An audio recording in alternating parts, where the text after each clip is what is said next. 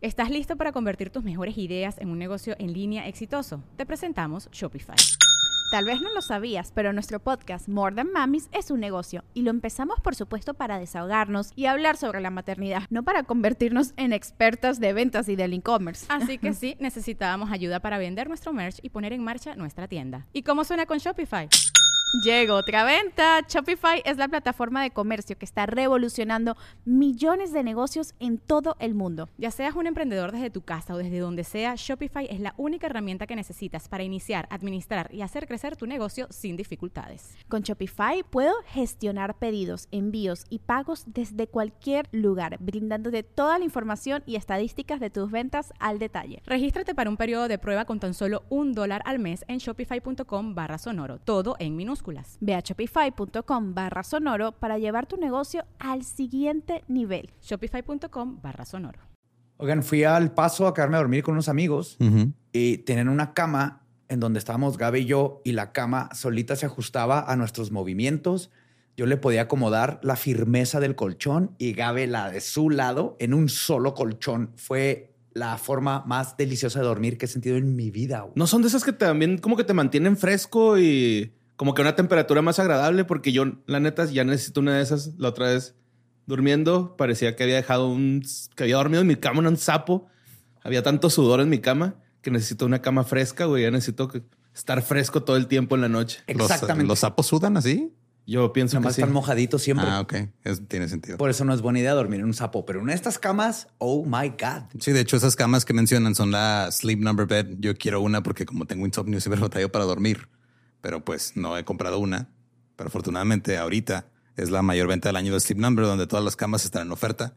Si queremos comprar una cada quien, podemos ahorrar hasta 50% de descuento en la cama inteligente Sleep Number Limited Edition. Y además también tienen financiamiento especial por tiempo limitado. Solo en las tiendas Sleep Number o en sleepnumber.com. Consulta la tienda para más detalles. No duermas como sapo borre. No quiero sudar más. Estás escuchando Leyendas Legendarias, parte de Sonoro y Producciones sin Contexto. Seguimos con cosas mexicanas. Obvias. Continúa este mes de México, México, México. Sí, este, digo, para la gente que estaba sacada de pedo por el grito de, charro de Badía, eh, pues, perdón. Eh, me disculpo. No me arrepiento de, nada. Pues deberías de vez en cuando practicar arrepentimiento. de mi corazoncito de aguacate que tengo. y de mi pico de gallo. Ah, cabrón, no, pues. Pero pues, este, yo Estuvo original, ¿no? Este, es que es como un charro got, ¿no? No, es como. que sale la primera vez que charro, charro got puberto. Seguro que la primera vez que el primer charro hizo su grito, la gente dijo, ¿qué, qué es eso? Y lo dijeron, es que estuvo en vergas porque viene de su corazoncito. Sí, es cierto, seguramente. ¿Por qué chicos estás así? ¿Te pegaste? ¿Estás bien? ¿Estás bien, Francisco? ¿Qué, qué, en la vesícula otra vez?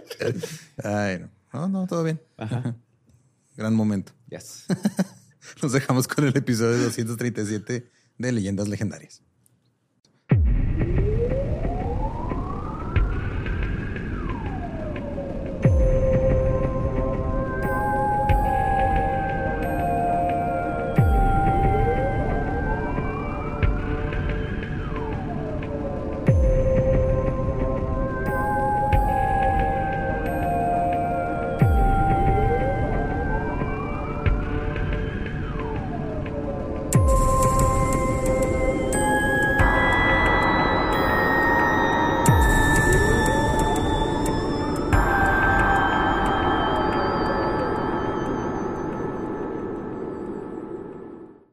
Bienvenidos a Leyendas Legendarias, el podcast en donde cada semana yo, José Antonio Badía, le contaré a Eduardo Espinosa y a Mario Capistrán casos de crimen real, fenómenos paranormales o eventos históricos tan peculiares, notorios y fantásticos que se ganaron el título de Leyendas Legendarias. Eh. ¡Yay! Sigue siendo septiembre patriótico.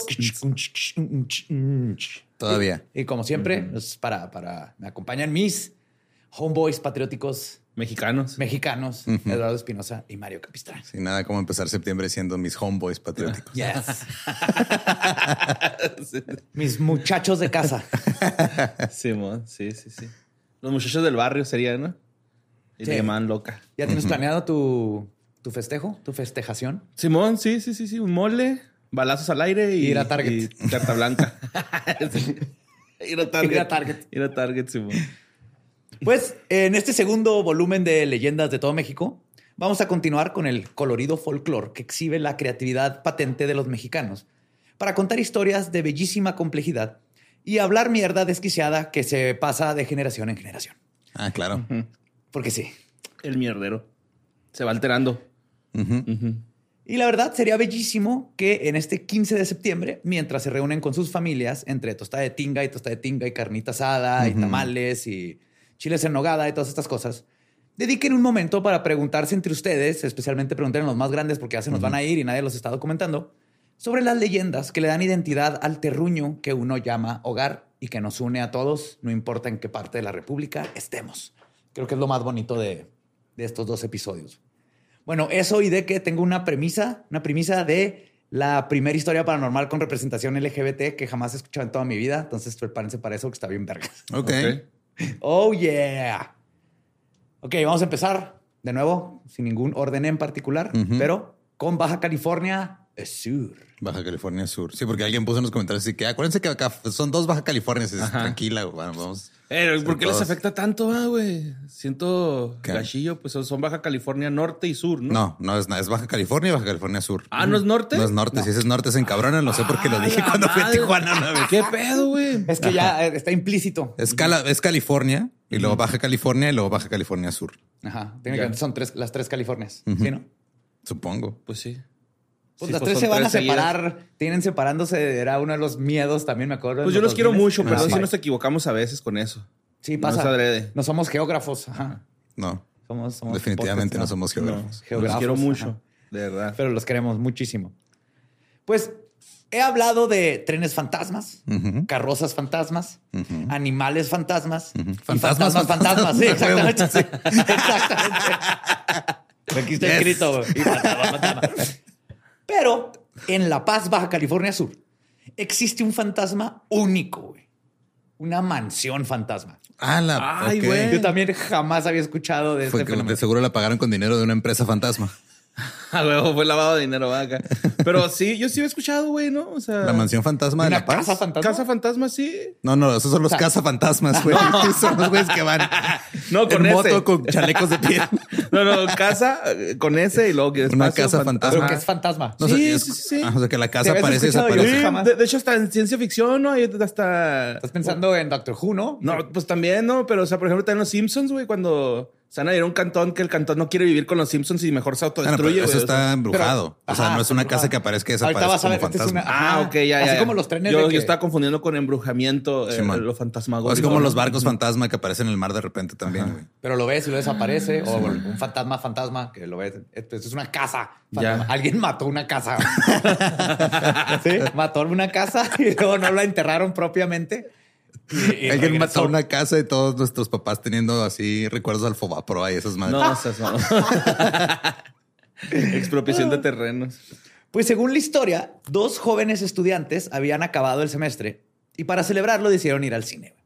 Eso ya empezamos mal, güey. Eran los ochentas. Ok. Los 1980. y lo más común en ese tiempo era ir al Cinema Juárez, hoy en día Teatro Juárez, donde además de presentar obras de teatro y exposiciones, se proyectaban películas.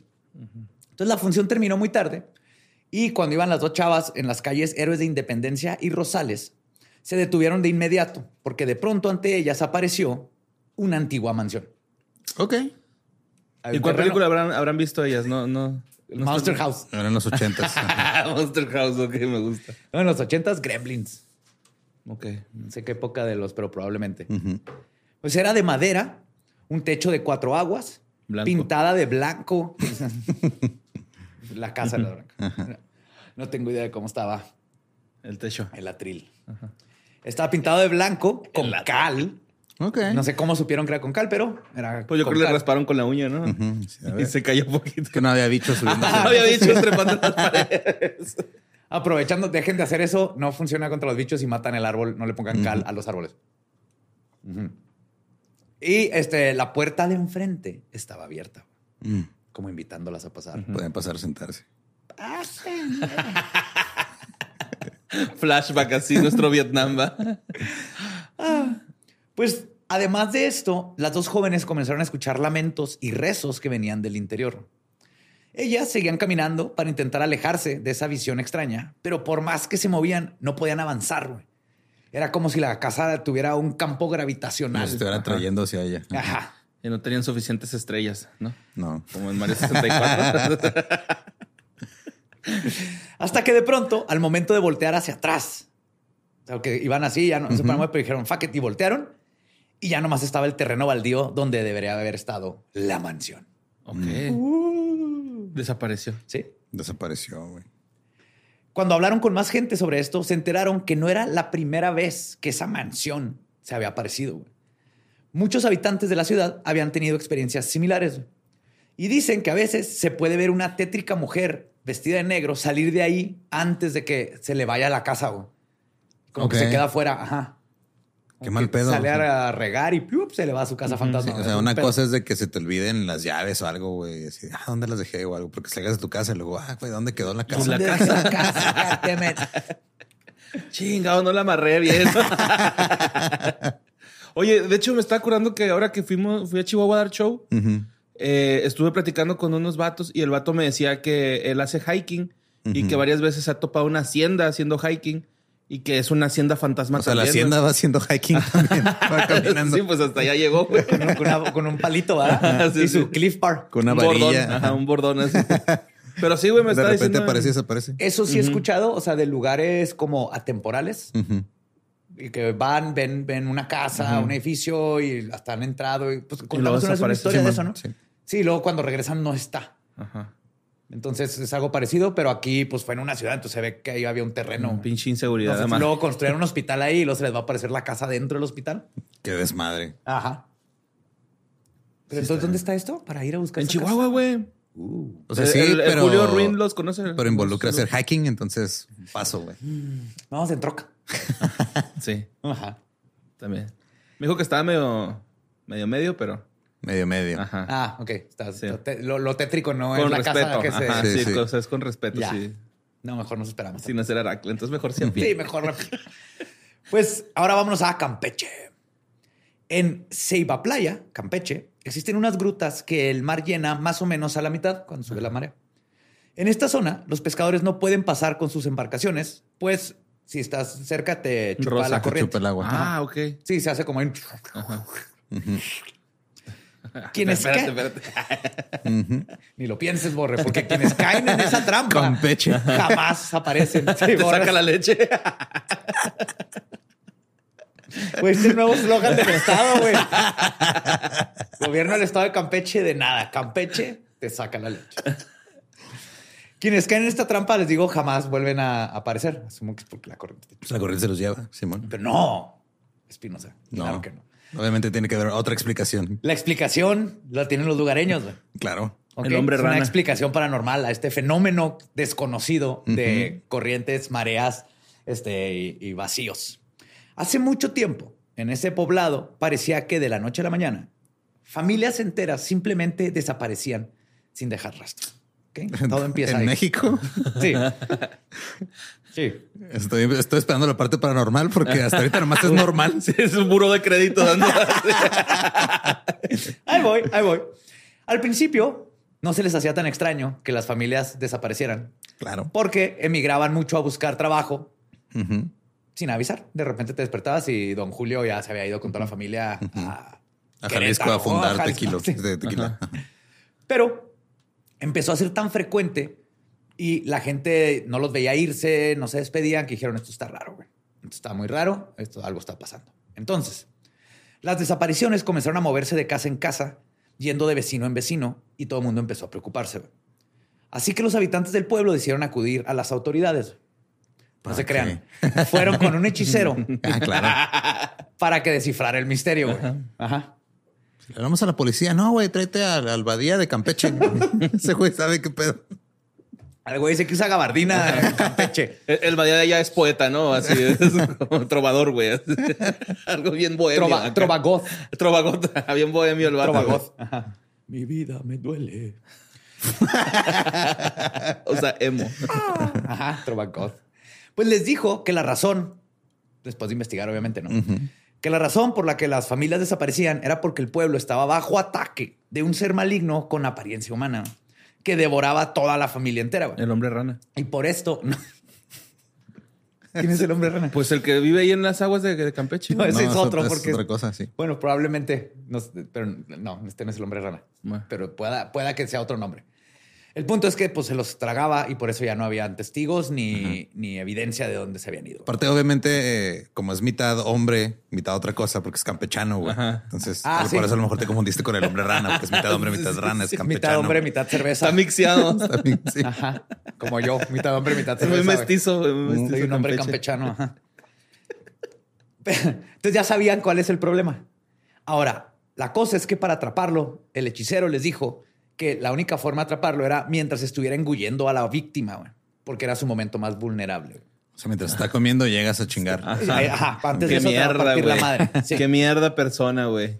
Entonces decidieron usar de carnada a la familia que seguía en una de las casas. Ok. Ver, Nomás quedan ustedes. Este, la, la buena noticia, señor González y familia, es que nos van a ayudar a deshacernos. Entonces, cuando de se este empieza a comer a su primogénito, señor Hernández. Ahí es cuando lo patean los huevos. Está vulnerable. Pues cuidadosamente O sea, planearon. estos güeyes están asumiendo que a ninguna de las familias que se comió este güey se les ocurrió este, defenderse. Ajá, para empezar. Ok. Ah, Pero ahí no acaba. la- Es que, hijo, es que prepárense. Está épico esto. Entonces, obviamente empezó el home alone. Cuidadosamente planearon con todos los miembros de la familia la forma en que atraparían al ente. Así que tú, Juanito, te vas a quedar ahí parado. Cuando te empiece a tragar esta chingadera, agarra aire. María, hija, tú ve y agarra la cola. Así, ¿no? Se empezaron a poner de acuerdo. Pues pronto, en lo que estaban planeando esa noche de atacar, llegó a la puerta. ¿Tenía una cola? No, no, estoy. No, no, no, era- pues puede ser renacuajoman, pero el hombre renacuajo. Es que era adolescente. Ajá, sí, entonces estaba en pubertad. güey. Era el chico renacuajo, todavía no era el hombre rana. Sí, luego a esa edad están sus hormonas bien Sí, disparadas, güey, se y ponen muy como están- irritables. Como están creciendo, comen, Comen un mucho. chingo, güey. Exacto. Sí, está en pleno proceso de metamorfosis. Pelo donde no había pelo antes. Ajá. Cambia la patitas voz, donde no habían patitas antes. Cambia la voz. Pierdes la cola. Ajá. Sí. Sí. Mucho. Pues pronto llegó a tocar una viejita inofensiva y de mirada triste. Y les dijo que estaba de paso por el pueblo coincidentalmente y que no tenía dónde pasar la noche y les pidió que se podía pasar la noche ahí en la casa, en cualquier parte de la casa, en la única casa donde quedaba todavía familia. Ajá. no, pues en la casa al lado ya, ya no están los No, remedios. nadie si quiere cágale No, ya. no, tiene los ojos tristes la viejita, güey. Bueno, viejita. Está bien. los ojos tristes. sacas, un, sacas un periódico y lo pones ahí en la esquina. Pues casi, güey, casi la le dieron posada. Porque obviamente eran unos ingenuos que no vieron ni siquiera Scooby-Doo, güey. Para... No, son buenas personas, Buenas José personas, Antonio. perdón. Buenas personas. Entonces le pusieron un petate en la salida junto a la letrina, güey. Muy bien. Cuéstese aquí, doña. Enseguida de la caca. Enseguida la caca. Sí. Como usted. Entonces ahí estaba dormida la viejita. Y pasada la medianoche, obviamente, el hechicero Juan Constantino, güey, porque así lo va a poner, Claro. notó que uno a uno los miembros de la familia iban saliendo directo al baño y parecía que estaban teniendo dolor de estómago. Como que de repente a todos les dio diarrea. güey. Al notar esto, el hechicero se preparó con sus herramientas. Él dijo, yo ya sé qué está pasando. aquí". Entonces agarró sus herramientas de trabajo, pero se dio cuenta que en el lugar donde reposaba la viejita solo había un bulto de pellejo.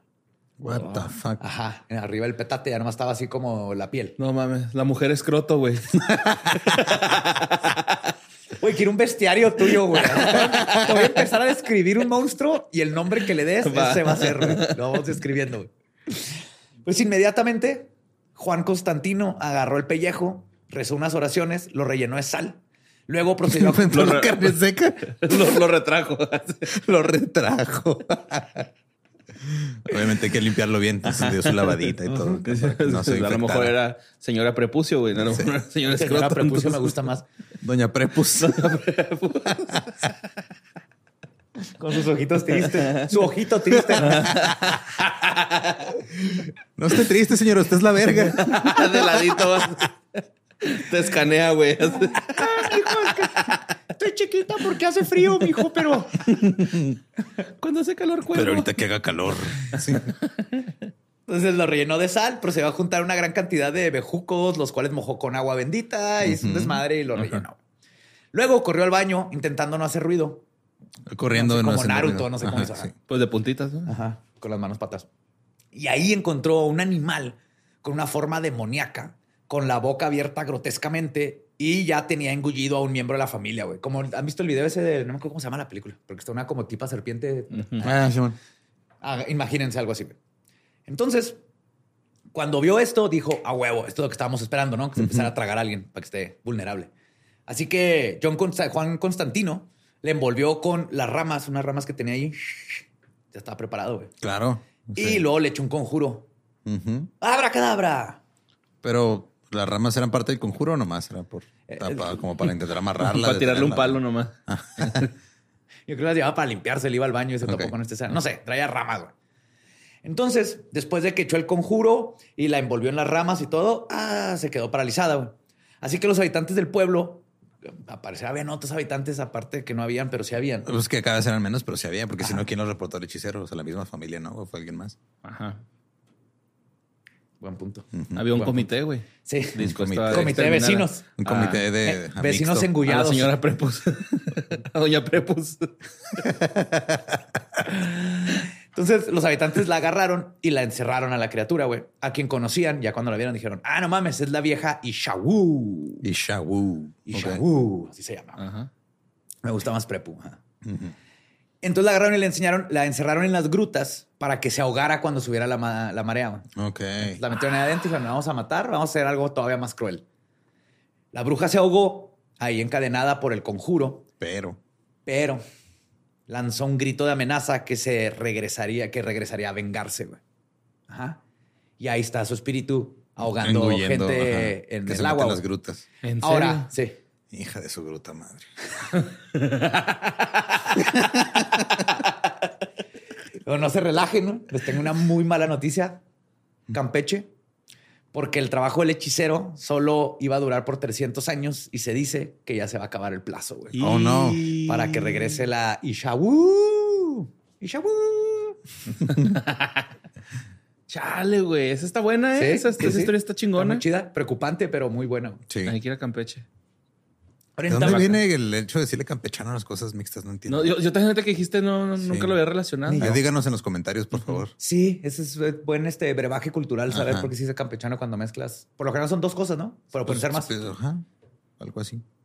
Es Lo como la. Ajá. Ajá. Es como torta cubana, que es como metáfora, trae de todo. Trae de todo. Ajá. No sé por qué, pero yo creo que había una torta cubana que traía muchas cosas y de ahí. Pero Ujú. sí, campechano, no sé por qué. Pues en Tamaulipas, ahí en Reynosa, esta es, eh, existe uno de los hogares de una de las más clásicas historias de fantasmas en el mundo. Pero mientras que en otras partes este fenómeno se conoce como la dama de blanco o the lady in white o the white lady. En Tamaulipas la llaman la chica de la chamarra. Rigo Tobar. La chica de la chamarra. Está chido. Pues la gente asegura que aparece una joven mujer parada a un costado de la loma que se encuentra en la entrada del ejido Los Cavazos, rumbo a la estación Argüelles. Argüelles. Un día, un trailero salió de Reynosa con destino a Nuevo Laredo. Y a lo lejos observó una mujer a un costado de la carretera haciendo señales de pidiendo ride. El chofer se detuvo y le dijo, claro, pásale. La mujer le dijo, y cito, tengo frío. Entonces el trailero se quitó la chamarra y se la dio. Apenas unos kilómetros adelante, antes de llegar al poblado de Venecia, la mujer le dijo, gracias, yo aquí me bajo. Ah, pinche trailer verguero, ¿no? De México a Italia, güey. Sí, güey. Con todo y agua y Sí, todo. Choferes sí. también cabrones. Anfibio, ¿ah? trailer anfibio acá. Ahora, el chofer se le hizo extraño porque donde le pidió bajarse no habían casas ni nada a la vista. Pero, pues le dijo, ¿estás segura? No hay nada. ¿Te quieres quedar aquí sola? Le dijo, sí, aquí yo aquí vivo. Entonces el trailero le dijo, órale, chido. Y hasta le dijo, ¿sabes qué? Quédate con la chamarra. Luego yo vengo mañana o cuando pueda por aquí busco, te busco para que me regreses. me la dejas colgada en el marcador del kilómetro 220. Sí. Pues se siguió y a unos kilómetros adelante vio un cementerio todo abandonado. Cuando volvió a buscar su, su, Su chamarra, chamarra. güey, lo que vio, o sea, se acordó más o menos por dónde era por el cementerio, pero también alcanzó a ver una casa medio abandonada que no había podido ver de noche. güey. Tocó la puerta y salió una pareja de personas de edad avanzada. Cuando les describió a la mujer que se había llevado su chamarra, los señores le informaron que sonaba igual a su hija esa descripción, pero que había muerto 30 años atrás.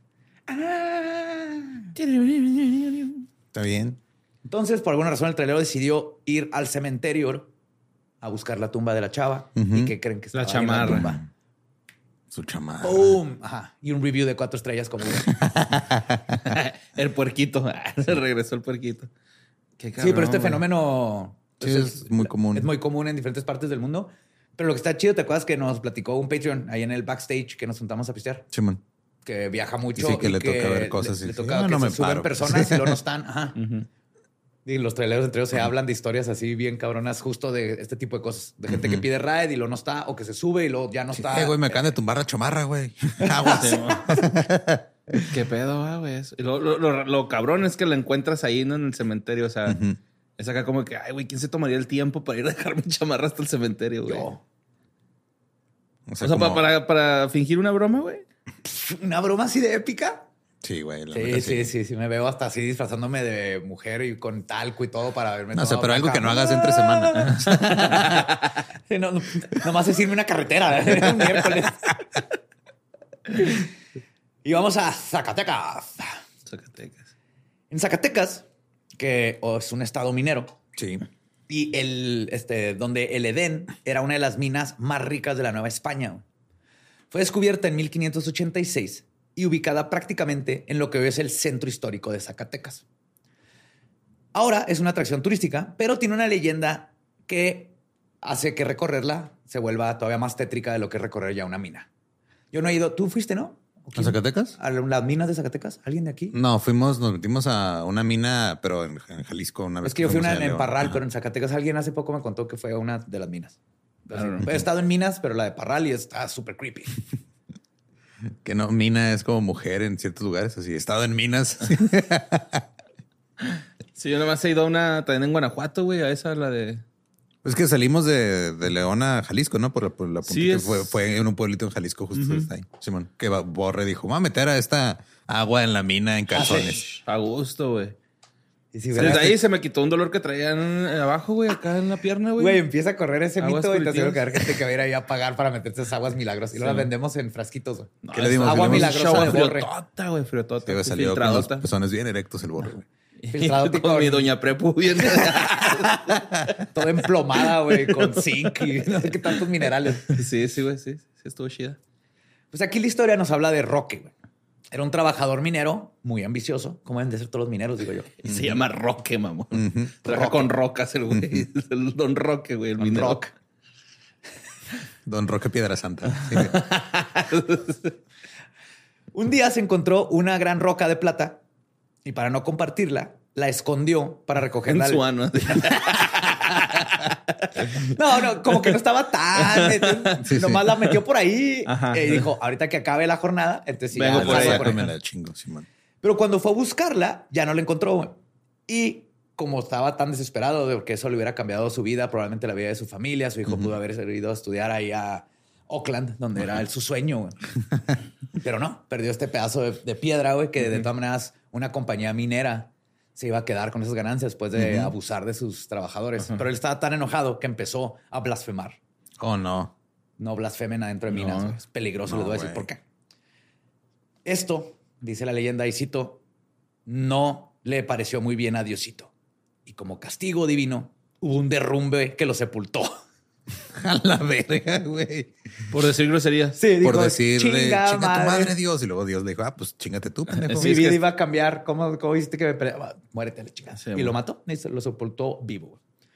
Pues quienes visitan la mina del Edén pueden ver en un muro el rostro petrificado de Roque, güey. Oh, qué chingón, güey. Todavía se cansa de se queda medio Como Han "Chinga Solo, tú". pero Ajá. como Han Solo. Qué cabrón, güey. Pero dicen que pues la piedra ahí sigue, güey. Pero que si alguien la encuentra, debes de compartirla. De lo contrario, si tus intenciones no son compartirla, ahí mismo Dios te va a te- enterrar en la mina también.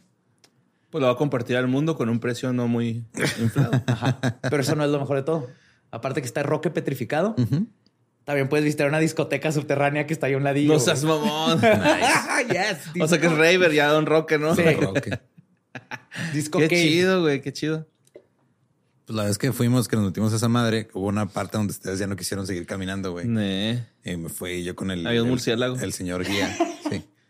Y hubo una, pasamos y llegamos a un área que se abría bien cabrón, que era así como, pues, pues, una zona muy amplia, porque se ponía estrecho el pedo, luego se abría mucho y luego ya había este, sí, había cosas muy divertidas ahí, güey. Muy húmedo todo. Pero sí, de repente me dice el güey, ah, mira, parece que como que esa parte no estaba, yo creo que se acaba de derrumbar hace poco. Fue, ah, ok, pues vámonos. ¿no? Ajá, sí.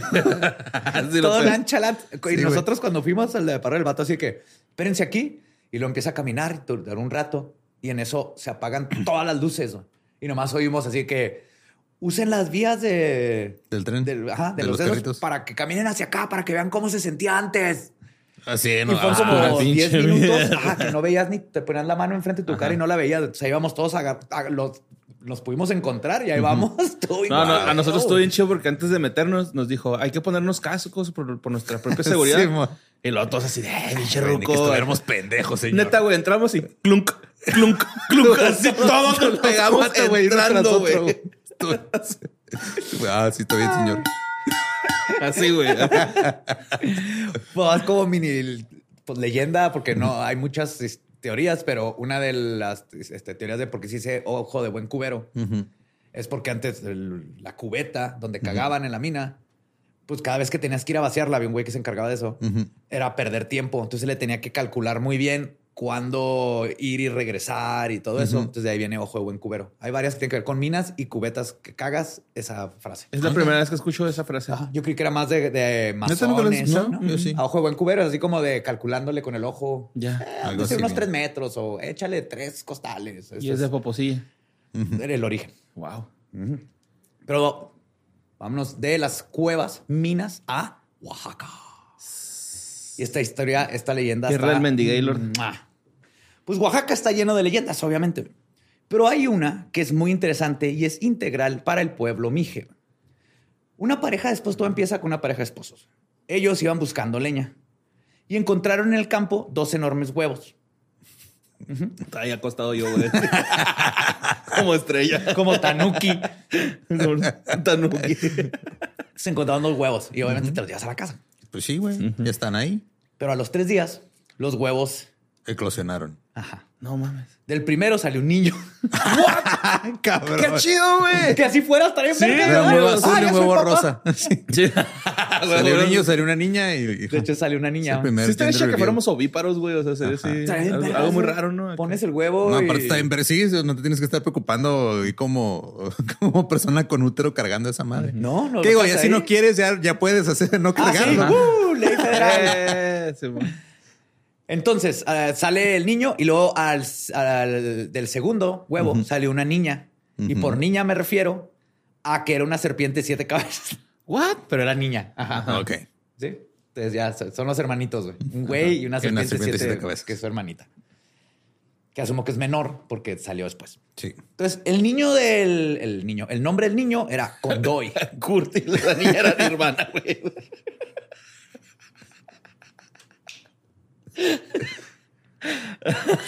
La gente que le entendió, le entendió, güey. Así, güey. No era Condoy. Condoy. Condoy. Condoy. Condoy. Qué raro nombre. Sí. Sí, güey. Y empezó a crecer a madre, güey. Tanto que para el tercer día ya era un hombre. Ok. O sea, un adulto. Ah, yo creí que crecer de tamaño, o sea, como si fuera un No, gigante. también. ¿También? O sea, no. Normal. No Persona es gigante, normal, pero al tercer creció. día ya Ajá, tenía sí, el tamaño de un edad. hombre adulto. Ok. Obviamente por ha de tener un metabolismo muy cabrón para esto, entonces comía tanto que su mamá tenía que darle la comida en canastos grandes. Le daba un canasto de una comida y ah, se lo comía todo. Y se dice que Condoy robaba a los ricos de Oaxaca, güey, que tenían dinero y ganados para llevárselo al pueblo, güey. Entonces aparte hizo como un Robin Hood, Ok. pues de que lo cuidó la mamá. También era un protector nato de su tierra. De hecho, le enseñó a su pueblo a pelear, a sembrar y a trabajar. Pero un día Condoy se encaminó a Mitla para construir un palacio. Dijo, ¿saben qué? Ahí vengo, voy a construir un palacio. Para este pueblo sí ya estaba más altote. Condoy. Condoy. y este dijo, voy a hacer un palacio porque todos lo querían tanto que lo consideraban como un rey. Dijo, eh, un rey necesita un palacio, lo va a construir yo. Pues cuando salió a Mitla, se fue, pero se sintió muy cansado porque estaba lejos. Y al pasar por un lugar llamado Tule, decidió sentarse a descansar. Entonces traía su bastón de, de senderismo que pesaba 62 kilogramos. No sé Ah, cómo güey. saben, pero eran 62 kilogramos. Pero para que Es se una idea había, del tamaño. había un de- cubero ahí que lo vio y dije, esa madre pesa como 62 kilos. Eh, Más o menos. Qué chido. Entonces enterró el, el palo y empezó a retoñar. Es el árbol de Tule, de ahí viene. Ah, este es Este el árbol, el de, árbol Tule. de Tule, Es es el el árbol de Tule. Entonces Condoy sembró así el árbol más grande del mundo, que no es el árbol más grande del mundo, pero de México por lo menos sí, conocido como el árbol de Tule. Ujú. Y el día, se dice, que ese árbol se seque, será el día que Condoy muera. Entonces Condoy Sigue vivo. sigue vivo y anda por ahí en Oaxaca, güey, comiéndose canastas de haciendo su, comidita. ajá, haciendo el palacio de Mitla. Sí. Wow. Ahora, sobre su hermana, cuando él se fue por su palacio, la hermana dijo, eh, voy a ver qué está haciendo mi carnalito, güey. Hace mucho que no lo veo, güey. Entonces, se fue a buscarlo y, pues, rumbo a Oaxaca, dijo, "Ah, me voy a mover más rápido si me voy por debajo de la tierra. Es una serpiente. Se metió, en, así se hubieron truenos, lluvia y vientos y luego ¡puf! se metió, iba por abajo y entonces hacía que temblara todo y hubieron varios derrumbes y que dicen que fue espantoso ver eso. Entonces madreó un chingo de cosas. Pero cuando pasó por el pueblo de Coatlán, donde la tierra era muy blanda, ahí dejó unas huellas que todavía se pueden ver. Y se dice que iba llegando a Nejapa de Madero, güey. Cuando un cura la maldigo, la maldijo y la convirtió en piedra y hasta ahí llegó y nunca volvió a ver a su hermanito, güey. No. ¿Nomás porque era una víbora? Sí. ¿Qué huevos? Bueno, pues, venían de huevos, pero no, no, no me refería a eso. Pero aquí lo más impresionante y bonito de toda esta leyenda es que existe el árbol de Tule. Me puse a investigar. Es un ahuehuete, pero para que se den una idea de la monstruosidad que es este, güey. Tiene el diámetro del tronco. ¿Dónde está? Bueno, este, su edad es que dice que tiene el diámetro de tronco más grande del mundo. Pero los, el árbol más grande, se supone, del mundo está escondido. No han dicho dónde está por obvias razones. Ajá, no Y quiero. es un árbol espectacularmente gigante. No es uno solo, hay como varios, pero no han dicho los científicos y nadie un valle dónde acá. está. Puede estar ahí en, lo de- en el bosque de California de los Redwoods, que son unos monstruos. El punto es que no se sabe. Entonces, como no se sabe y no han dicho el tamaño ni nada para que nadie lo busque, no sé si en realidad sea más grande que este árbol, pero no es una competencia de quién tiene el árbol más grande. Ah. Lo que sí es que no este importa el tamaño del árbol. Sino cómo utilizas la madera. sino de cómo hagas cuántos lápices te salgan. güey. No, pero sí está impresionante este árbol. güey. Se estima que tiene más de 2000 años de vivo. Su tronco tiene un diámetro de 14.5 metros. Ay, cabrón. Para que se den Está una idea, cabrón, güey. se necesitarían más o menos a 30 personas agarradas de la mano para darle Para la, la vuelta. vuelta. Y en su sombra se ha calculado y se ha visto que caben hasta 500 personas. Wow. No mames. Sí. Se calcula también que ha de pesar unas 636 toneladas. Ah, cabrón. Y en la última vez que lo podaron, nomás de quitarle ramas secas y todo eso, salieron 10 toneladas de ramas. No. Y ahí sigue El gigante, ahuehuetote. El ahuehuetote. Qué chingón, güey. Qué bonito. Pero quiero, Es una yo leyenda a bonita, güey, está súper bonita, sí. Digo, fuera del sacerdote este culero que mató a la la hermanita, serpiente. nomás porque sí. Qué bonito, yo quiero conocer Oye, pero ella también desmadró por su paso Sin cosas, querer, ¿no? Pues, pero no es como una referencia A los temblores Ajá, de- a las placas Ajá. tectónicas Sí, y todo este pedo, ¿no? Sí, claro. Obviamente son puras este, alegorías muy bonitas Ajá. de cómo se crean estos, pero por eso digo que lo más bonito es que sí existe este árbol y Qué claro que va a, a- ¿cómo se llama? A inspirar leyendas bien chingonas. Si tiene más de dos mil años, estas leyendas o sea, ha de venir desde ese tiempo. Ahí estaba ya el árbol. güey. Pues ojalá cuando hoy esté bien, güey. Ahí anda. Pues el ahuehuete está bien, entonces Condoy ahí anda. Pero de Condoy vámonos a New Lion. Nuevo León. Rar, el nuevo león. Yes. Nuevo Nuevo León. Ponte nuevo. nuevo. Pues Antonia Lozano y Florinda Montemayor, de 54 y 22 años respectivamente, fueron asesinadas el 5 de abril de 1933 en el domicilio marcado con el número 1026 Oriente, sobre la calle José Silvestre Aramberri, Aramberri en Monterrey, Nuevo León. Ah, ya. Casa que ahora tiene ese nombre. Tengo fotos ahí. La primera vez Sí, que fuimos a Monterrey. Monterrey me fui caminando a Sí, tomar yo fotos. también ahora que fui el año pasado pasé ahí enfrente de la casa. Pues esta es la historia. Que ya ni casa es. Creo que le iban a remodelar, es lo único que me dijeron. Pero cuando yo fui, ya nomás era la pared. Es la pura fachadilla. Ya no tenía techo ni nada. Pero esta es la historia de por qué es tan notoria esta casa. Porque también está de los tubos, pero ya vimos que está es pura mamada. sí. Pero en esta casa esto sí, sí pasó. Cuando se realizó la investigación de, la- de los asesinatos, se comprobó que el asesinato lo cometieron tres hombres. Uno de ellos era Gabriel Villarreal y resulta que era el sobrino de Antonia Lozano. Ahora, a los culpables se les aplicó la ley fuga. Si saben cuál es, ¿no? De, ah, de corre, Corre y, te luego te doy tanto tiempo y lo disparo y si no te doy, ya chingaste. Ajá.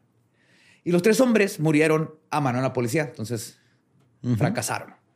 Pero algunas fuentes afirman que el asesinato de los culpables fue producto de una orden de un señor conocido como Don Delfino, mejor conocido como el esposo de Antonia.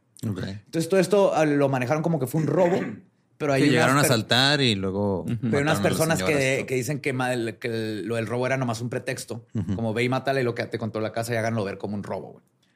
Y obviamente no está comprobada esta historia, pero en la cultura popular se cree que se logró dar con los responsables porque un loro que tenía la familia comenzó a decir una frase de manera frenética y citó, no me mates, Gabriel, no me mates, ah, ah, no me mates, Gabriel.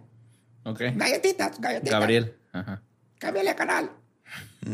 Gabriel, así es como supieron. O sea, la policía llegó y le hizo caso a un loro y rápidamente dieron con Con Gabriel. Gabriel. Es el sobrino, tiene que ser ese Gabriel. Curiosamente, hay un loro que le puso una el nombre a una banda mexicana muy popular.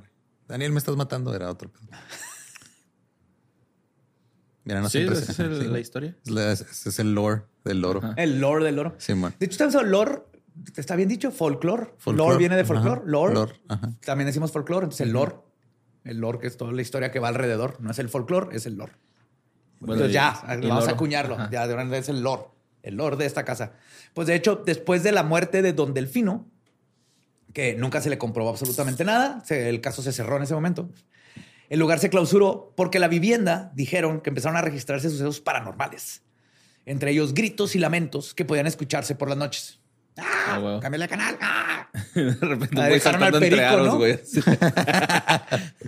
Oye, alguien agarró el perico. Equilibrando una pelota en el aire así a alguien, güey. Pues durante algunos años fue posible que decenas de visitantes curiosos entraran a observar el interior de la casa en ruinas. Pero, como les decía, ya no es posible entrar. De hecho, unos de ahí me dijeron que de- incluso lo terminaron de tirar y todo para que se dejara de meter la gente. No sé qué tan cierto es eso, pero es lo que me Sí, como en dijeron. Querétaro, en la casa de Mijangos, ¿no? Que Sí, que hicieron una fortaleza ahí, güey. Pues la entrada y las ventanas se cubrieron con cemento y ladrillos porque la fama se hizo tan grande que las personas entraban a hacer brujería y luego los Uy. vecinos decían, hay gente aquí haciendo brujería. Ajá. Y ya, pues seguramente eran adolescentes como todos nosotros que, ah, qué padre la casa del ¿a qué no te atreves a meter? El punto es que, Lo vuelven más interesante, ¿no? sí. Algo de que, hecho, ah, la tengo, mi- tengo un pedazo de la casa de Lecumberri. Aram- Aranberry. Arramerri, Lecumberri el palacio de. Ajá. Ajá, pero tengo un pedazo de la casa. de Cuando fui, le agarré una, un pedacito de la pared. Ahí lo tengo guardado. Y nada, que es súper ilegal ese pedo de ahorita. va, ya Ajá. acaba- Oh, fuck. El Delito federal. federal. se, llevó, se llevó un pedazo de escena de crimen. Y como no pueden resolver nada más si te van a ir contra ti. sí, güey, eso sí. pues vamos a una ciudad que acabamos de visitar. Bueno, un estado. Jalisco. Jalisco. Yes. Pues una de las leyendas más famosas de Jalisco es, irónicamente, la conocida como la Zacatecana. Ok. Ajá. Ahora, la leyenda cuenta que la Eso es cuando te hacen así con las dos manos en el culillo. pero con un dedo chiquito así para afuera. Para que, o sea, el dedo chiquito no entra. Ajá. Ok. Uno, porque es como cuando tomaste así como francés. Ajá. Sí, pues que se va con clase, ¿no? Ese piquete de cola. Pues esta leyenda cuenta que la Zacatecana mandó a matar a su marido y después mató al ejecutor de su asesina de. O del sea, mató marido. al el güey que mató al marido. Pues, Claro, o sea, no para- le quiso pagar. Ok. Pues no pagar, no dejar, no hay que dejar testigos. Esta mujer sí sabía qué pedo. Le decían a Zacatecana porque era de Zacatecas. Ah, wow. Ajá. Nadie, nadie se preocupó por saber su nombre. Sí, era la. Zacatecana. Más había una persona de Zacatecas en todo Jalisco. Todo Jalisco, güey. y enterró a ambos en las caballerizas sin que se supiera jamás del doble crimen, porque no había testigos. Pero tiempo después la mujer amaneció asesinada ella misma y se quedó por siempre el misterio de quién fue el autor de la venganza. Y el lugar donde ella vivía y todo eso ahorita pues, está embrujado. Pero la verdad es que a pesar de ser una de las leyendas más conocidas, Ujú. para nada es la mejor leyenda del estado. Incluso diría que esta leyenda que les voy a contar es la mejor de México, güey. Pero ahí van a ver. Ya se hizo un desmadre ya, güey. Ajá. Salió verga. Sí. Ese lugar, el lugar de la mejor leyenda ever, se lo lleva sin duda el relato del ánima de Sayula, güey. ¿Ok? Ok. Ok. que probablemente es uno de los pocos, sino que el único, por lo menos que yo he encontrado, relato de un espectro gay en el panteón de fenómenos sobrenaturales mexicanos y del mundo. Prepárense. Y obviamente tiene que ser Jalisco.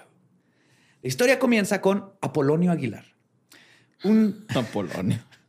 Apolonio Aguilar, un trapero, no rapero, trapero, trap y rap. Trapero, que por hacer el destino se vio en una mala situación económica, como nos pasa a todos. Desesperado, le contó a su compadre su pesar, quien le dijo que en el panteón de Sayula había un alma en pena dispuesta a entregar todo lo que quisiera, güey. De hecho, le voy a llenar bolsas de monedas, güey, a cambio de un favor. Apolo- Sexual. Wait for it. Oh, shit. Apolonio se decidió desesperado a ir este, al lugar, a pesar de que su esposa le pidió que no lo hiciera. Pero le dijo, no, vieja, yo soy el proveedor. Ah, tengo que ir. Yo tengo que ir y voy a hacer lo que se necesite por esta familia, aunque sea hablar con un fantasmas. Y el Apolonio va directo al panteón. a De hablar Sayula. con- Ok. A la medianoche, las puertas del panteón se abrieron y salió el alma en pena. ¡Hey! Apolonio, asustado, lo confrontó y el ánima de Sayula le dijo que su nombre era. Michael Jackson. Perdón. Perico Surres, güey. Perico Surres. Perico Surres, güey. Hola, Curro. soy Perico Surres. ¿Cómo estás, baby? Bienvenido a mi panteón. ¿Quieres un, Te presento a Mara y a Rafa. ¿quieres un daiquiri? Entonces, Pe- Perico Surres, en realidad era Ay, güey. Que en vida era muy buena persona, güey. Pero había sido gay y por eso había sufrido de una gran injusticia. güey. Ay, ay. Y por eso lo han matado. Lo mataron. Por su sexualidad. Ah, yo pensé que pues, su alma en pena estaba ahí por ser gay, güey, ¿no? Sí. No, no, no. Estaba ahí porque lo Que mataron. lo pues, mataron. Fue una muerte Sí. trágica, Sí, ¿no? Fue un crimen de odio, güey. Ajá, sí. Ajá. Ponerle pericos también fue un pinche crimen de odio. Pero, Pinches jefes Güey, ya se apelaba Surres. Ponle mínimo, no sé, bandolero, güey. Bandolero Surres. Algo acá chingón, ¿no? Curro. Entonces ya le contó su historia trágica a Apolonio. A mí me suena que ese güey ni siquiera estaba muerto. Nomás andaba cruising, güey. Era yo el martes, güey. Sí. El güey que andaba, cruising, todavía no existía Grinder, güey. Haciendo dragging, ¿no? Acá en el panteón, güey. Hey. ajá, y eso- era, era un sugar daddy gay con lana, güey. ¿Quieres este? Con un fetiche muy raro. ¿Ya viste el Glory Hole en este mausoleo de acá? Ahí se pone bien divino. Acá tenemos una tumba oscura. Mm. Entonces, le propuso, le contó a este Apolonio, le dice, eh, tengo problemas, me dijeron que aquí tú, fantasma, tú, zurro, Nos alivianas. zurres, me puedes alivianar. Y él le dijo, claro que sí, así está la cosa. A cambio de recibir las monedas, Apolonio tendría que satisfacer los instintos sexuales del alma en pena, güey. Wow. Ajá, sí era cruising, güey. Era cruising Sí. fantasmal, güey. Pero ahí te va lo mejor de toda la historia, güey. El pene del alma en pena. Apolonio le dijo a todo mundo que obviamente no aceptó, pero, misteriosamente dinero. todos Se acabaron sus problemas. dinero se acabaron. Ay, güey. No, Como no. el chiste clásico. de, Ah, sí, el otro día un señor me dijo que me fuera con, que si me iba con él me daba este reloj. Sí. Me vas a decir, eh, ay, no, mi amor, sabes que este tengo que ir a Ay, dejé se me acabó el cartera en el dinero. cementerio. Otra vez estamos Ay, teniendo problemas de no. dinero. Ahí vengo. Sí. A ver, a ver si ya abrieron el cementerio. Voy con mi roomie, ¿no? ya, tengo, ya tengo trabajo de sepulturero. ¿Eh? Cabrón. Pues sí, enterrando sí al muerto. Sí, enterrando al muerto. ¡Hey! Y nomás como, como dato extra, esto de las ánimas, es porque me han preguntado mucho porque se puso de moda en TikTok. Es mamada. Es que ahora hay... ¿Qué? ¿Algo como- en TikTok no es cierto? Sí, es que está como esto que Los Ángeles y que Ah, sí, eh, ahora es las ánimas. Y la ouija cristiana, güey. Sí. Mamada es esa. Sí, güey, ¿Viste? Lo que, que nos dejes. Sí, sí. Dejen en paz nuestras tradiciones. No es mi culpa que el de ustedes está bien aburridos. Vato misógino barbón, Ajá. vato crucificado y una mujer que no tuvo orgasmos. Lo siento, no es tan cool. Dejen Eh, decir que no tuvo orgasmos ouijas. es, es- es hablar sin saber la verdad, güey. pues tuvo a un hijo virgen y luego se murió, se la llevaron al cielo, güey. Y allá no te puedes masturbar. Entonces no es ¿Cómo tan- no? Pues el cielo, ¿no? Pero está prohibido, no puedes hacer nada prohibido en el cielo. No puedes pistear, no puedes masturbarte, no puedes tener sexo. Ajá. ¿Es en serio? Sí. Sí. Porque es que nadie se quiere ir para allá. El punto es que las ánimas que ahorita están usando de que las ánimas, igual de que pídeles o que esto, que es un ánima en tu casa, bla, bla. Las ánimas las inventaron cuando inventaron el purgatorio. El purgatorio lo inventaron para quitarte dinero y para que los bebés no se vieran bien culeros los católicos de que un bebé no bautizado se fue al infierno. Inventaron el purgatorio, entonces te cobraban dinero para que habían personas, de hecho, que le rezaban a las ánimas del purgatorio para sacarlas. Entonces tenías que pagar para que tu bebecito saliera del purgatorio. O tu papá o quien quisieras. De ahí vienen las ánimas. Hasta que- los trámites allá son así, güey. Sí, güey. Sí, pero las inventaron las ánimas para estar en el purgatorio, que es un invento que ya se quitó, no, no es parte del canon católico, el purgatorio. Pero nomás para los que tienen la duda y luego cuando ven cosas de ánimas en TikTok, there you go, nomás hay un ánima chingona y se llama el Perico Surres. Yo quiero ir a ese, a ese cementerio, güey. Sí. Federico Surres. Vamos al estado de México. Ahí cuenta la leyenda que al suroeste de Tenango, del Valle de, en el estado de México, se encuentra lo que se conoce como la Cueva del Chivo. Ahora, el mote surgió porque se dice, Que veo un chivo en una cueva. sí, Pues sí. Ay, qué bonito es México. sí, sí, es sí, hermoso, güey. No, espérate ahorita Como que- la Zacatecana, ¿eh? Espérate a que llegue al callejón del Satanás, güey. Ese origen está hardcore, güey. Wow. Ahí había un, no nomás un chivo, un chivo viejito. Oh, Ajá. un chiviejito. Que tenía la costumbre, como, todos los chivos tienen costumbres, ¿no? Chivato. de salir todos los días a medianoche de Claro. su cueva. Ajá.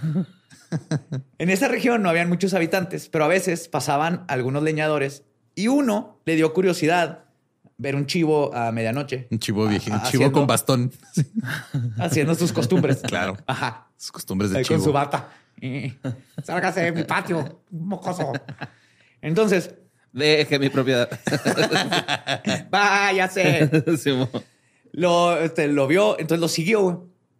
El leñador encontró ahí, a un lado de la cueva, una gran cantidad de joyas, oro, plata, ídolos de piedra y obsidiana. Y se dice que aquellas joyas que el leñador encontró le pertenecían a un indio mat- matlatzinca, perdón, que las guardó ahí y que le puso un hechizo en el que maldecía a quien se acercara y las agarrara. Entonces, puso al chivo ahí para cuidar las joyas. Ok, era un chivo con trabajo. Ajá. Era un chivo guardia de seguridad. güey. Y lo está viejito, no se ha podido retirar. Oye, todos los guardias de seguridad tienen que estar viejitos. güey. Ajá. Son más para darte direcciones, le preguntas cómo está, que para cuidar el lugar, la neta. O sea, Sí, sí, sí, sí. Sí es un lujo que sea viejito, güey. Y ahí, o sea, te imagínate ser un chivo y lo que, o sea, a lo mejor era un chivo joven cuando en cuanto lo nombraron guardia de seguridad, Envejeció. chinga. Sí, O no, sí, ese guardia tiene ahí buen rato, pero las prestaciones están chingonas, te dejan salir. Trae a bien puesta la camiseta, ¿no? Pues dice que si, si encuentras la cueva del chivo, que pues no está tan difícil, es un chivo a medianoche saliendo de una cueva, ahí es. Ok, pues, ok. Ahí es, a un lado de la cueva del pato de la tarde. Este, pero que si vas y encuentras las joyas y lo agarras, el chivo no te va a dejar salir. Ah, wow. No te vas. Descuidado con esa cueva. Esta, esta historia más que nada es para advertirles si se topan con, Se con topan con las joyas de la cueva del chivo, el chivo los va Yes. a decir que. Pues que más bien es chingón haciendo su trabajo el vato, ¿no, güey? Porque Sí, güey. chivato. Porque sí. pues si no te dejas salirte, güey, con la tuya, güey. O sea, te Pues, pone te putacillos o qué. Ajá, se te pone enfrente. Eh, eh, eh. ¿No has visto? Están sí, cabrones. están cabrones, güey. Y lo tienen su ojito así. Un tope de esa madre así te desmadra. Sí, Sí, todo bonito para... Como herbívoro, para ver el pasto. Pero luego si los asusta se quedan así. tiesis. Bueno, no sé si a veces. Ah, sí, con una bolsita va la, la truena y luego ya que se queda ahí Eh. redondito. Pues justo hablando del Callejón del Diablo, esto es en Morelos. Claro. Ahora, el Callejón del Diablo. Porque Está ubicado... el diablo en un callejón. ¿no? Está más pendejo, güey. Está ubicado en una de las colonias más antiguas de Cuernavaca, el Mirabal. Ahora, la entrada al callejón es por la calle Francisco y Madero y atraviesa la barranca de Amanalco, güey. Hasta llegar al otro lado, en la avenida José María Morelos. La leyenda cuenta que el mismísimo Satanás seguramente había ayudado a Hernán Cortés a librar la muerte por ahí, Simón. Ok. Y entonces, la historia dice que Cortés, que Don Juan Iracundo Hidalgo de Cortés, pinche Hernán Cortés, cabalgaba a toda velocidad en su caballo llamado Rusio. Rusio. Rusio, Rusio, Rusio. Iba escapando de los guerreros tlahuicas que lo iban persiguiendo. Entonces, el caballo atravesó la barranca de aproximadamente 5 metros de ancho de un solo La salto. Lo cual era impresionante. Dijeron, ¿sabes qué, Cortés? Que ahí están las llaves de, No mames. de, de México. No, déjenlo que se vaya ya. Sí, verga, se lo ganó. Ajá. Nuestros dioses dijeron, va a llegar un hombre blanco a caballo que va a brincar ese goyo, denle las llaves de- del país. Pues hizo eso. Entonces, güey, el Callejón del Diablo se ganó su mote, su nombre, porque parecía que el mismísimo Satanás había ayudado a cruzar a Cortés. Así, nadie lo vio. No, mames. Nadie lo vio, Ajá. pero. ¿no? Vamos a ver que hay muchos, este, asumen muchos del, del diablo. Te llegó otra historia del diablo. pero Esas es- habilidades son del diablo, así Ajá, dijeron. digo, ¿no? este, este es el pinche del Cogió al caballo y. Entonces, después, porque no todos tenemos un Rusio, ya pusieron un puente para poder cruzar. Y ya, del tienes que brincar Tienes que brincar. el callejón cinco del metros. diablo, donde parecía que el diablo andaba persiguiendo. Cinco metros es un chingo, güey, ¿no? Saltando. De para un caballo. Para un caballo, sé, sí, ¿no? No sé, no sé. Sí, a mí se me hace que sí. Solo güey. hay una manera de averiguarlo. güey. Ajá. Hay que ir a. Hay que ir a robarnos un caballo. Ahora, en Aguascalientes, en el Parque Rodolfo Landeros Gallegos, No sé, güey, acá. Chip Rodolfo, güey. Un héroe nacional. Está ubicado en el lugar que ocupaba el aeropuerto de la ciudad de Aguascalientes. Ok. Ahora está lleno de álamos y eucaliptos y cuenta con un laguito artificial con fauna instalada este, allá que tienen carpas y patos, como un parque central. De Sí, ma. También tiene áreas temáticas para niños, asadores, una pista de patinaje sobre ruedas, canchas de básquet, pasamanos, resbaladillas, ciclopistas, bla, bla, bla. Ah, entonces no es como el Parque Central. Mm. No, tiene un trenecito que recorre, No es como el Parque Central. tiene, tiene resbaladillas, sí dije, pasamanos, Simón, ciclopista, ajá, aviario Ajá, Aviario. y una niña fantasma. Ah, claro. Ah, sí. Entonces, tiene que ver si es como el... Acá es un león fantasma, pero está ahí. Se escucha Nunca- el rugido por las noches. güey. Sí, nunca se va a poder ir al cielo ese león. Ahora, la leyenda cuenta que cuando el lugar funcionaba como aeropuerto de la ciudad, sucedió un terrible accidente. No, ya sé cuál es. Y por terrible me refiero a que Dios tenía una rencilla personal contra esta niña en particular. Ajá. Verán, la hija de uno de los trabajadores fue arrollada por una avioneta al estar de visita en las instalaciones y perdió la vida al instante. Dije arrollada, pero en verdad es que técnicamente fue decapitada. Sí. La decapitó una avioneta. Simón. Whoopsie. Pues eso también es el papá, güey. Se le va el avión ¿no? de llevarla al jale, güey. Sí, güey. No, no la cuido bien. Sí, la Pues, le cortó la cabeza a una avioneta. Esa avioneta probó sangre, lo cual también es doble Ujú. peligroso. Sí, una vez que prueban sangre vuelven a, a Sí, hacer, sí, a sí, decapitar gente todo el resto de sus vidas. Pues se dice que desde entonces las apariciones de la niña fueron frecuentes. güey. Hay O sea, per- parece, o sea, mi duda es, sigue siendo porque me han contado esa historia, pero se aparece con o sin cabeza, güey. Nadie me ha podido responder eso. Nadie ha podido responder eso. No encontré si trae cabeza o no. Lo que sí encontré es que se les aparece y los invita a jugar y trae una Sí, muñeca que traía cuando se murió. Ok. Pero- la muñeca pero es no de sé- yo, ¿qué culpa tengo que te hayan decapitado? Pues, ¿Desde, cuándo acá tienen almas las muñecas? La niña con, con cara de pterodáctilo, ¿no, güey? María Antonieta y su hermanita, güey. Así sus muñecas, güey. La muñeca Te te- invitan a tomar el té. Sí, No sé, también tenía esa duda. Sí. Nadie la ha descrito sin cabeza. Parecer la cabeza. Pues yo creo la que, que se debe traer, ¿no? Porque si te invita a cotorrear, pues, o sea, sin traer, si no trae Sí, cabeza, ¿cómo te invita? que hable así como que. O, o que nomás la haga así con la muñeca así. O que traiga la cabeza hacia Tapándose. aparte, güey, acá como Sleepy Hollow. Ándale, Que se la pueda cargada quitar, y luego la muñeca. Ajá, que sea Uh, removible. Eso estaría muy chingón. Pero pues vamos a Hidalgo, güey. Real del Monte tiene una leyenda urbana relativamente reciente sobre una dama de negro que aterroriza a automovilistas en la carretera. Los lugareños aseguran que las apariciones comenzaron a darse desde el año de 1951, donde suele presentarse, obviamente, por las noches, en especial si hay neblina, una mujer de negro. La mujer espectral se describe como que tiene extremidades muy largas y jamás se ha visto el rostro de la dama de negro.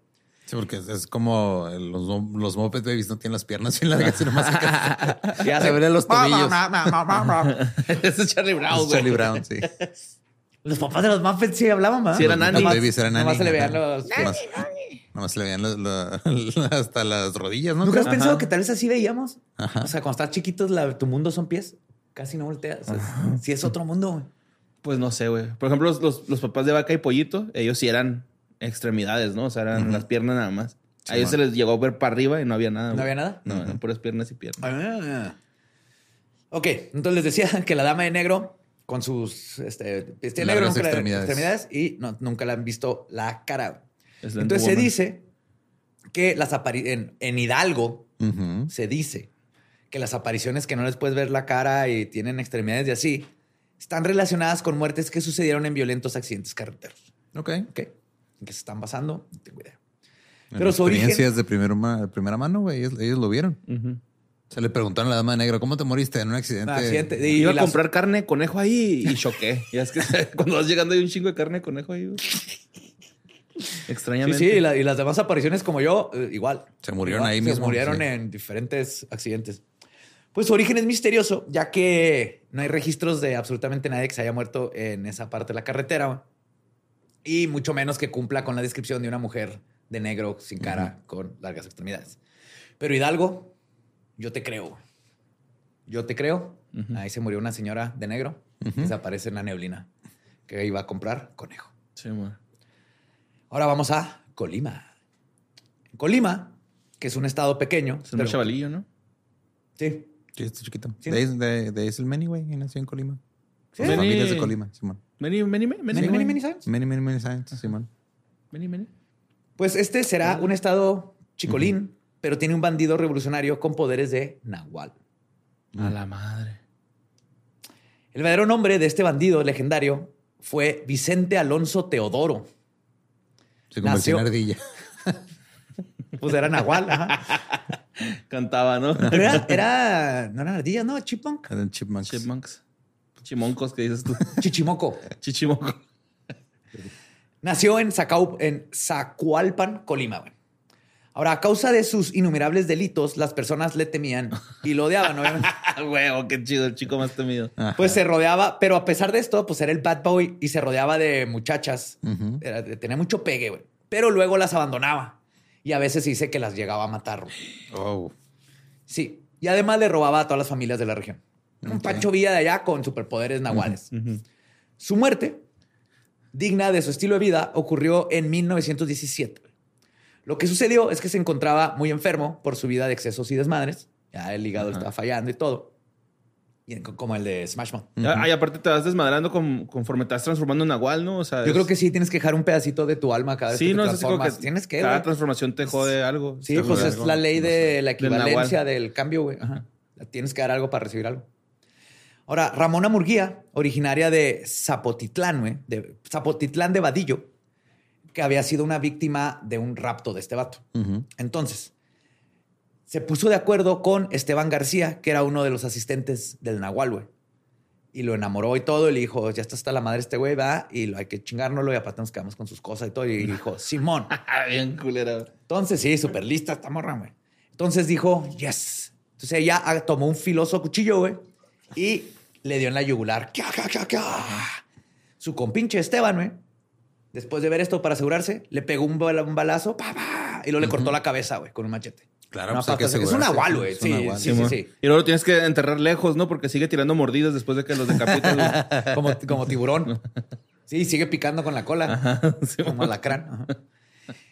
Pues en el edificio llamado Portal Medellín, la cabeza del indio, Nahual, se fue puesta ahí para mostrarle al pueblo lo que le podía pasar a los ladrones, como le hacían con los piratas, que Ajá. las cabezas las ponían en lugares. Entonces Vicente Alonso contaba con tan solo 35 años de edad, güey, cuando lo, lo mataron y Ah, después de todas sus felonías. Ya. Ujú.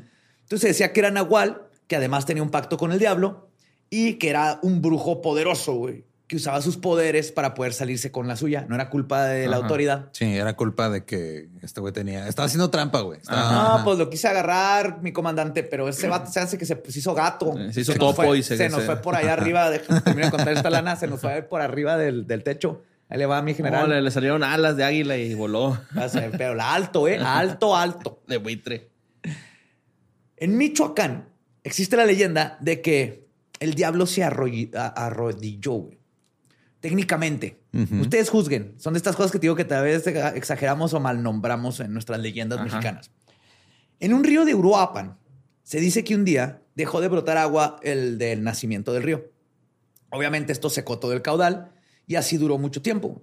Entonces, al ver que se secaban las riberas y plantas, al igual que los sembradíos y que todo el mundo está quedando aparte sin agua para beber, las personas acudieron con el fundador del pueblo, un ingeniero hidráulico. Ni de pedo. Fueron con Fray Juan de San Miguel Ajá. Y- fry.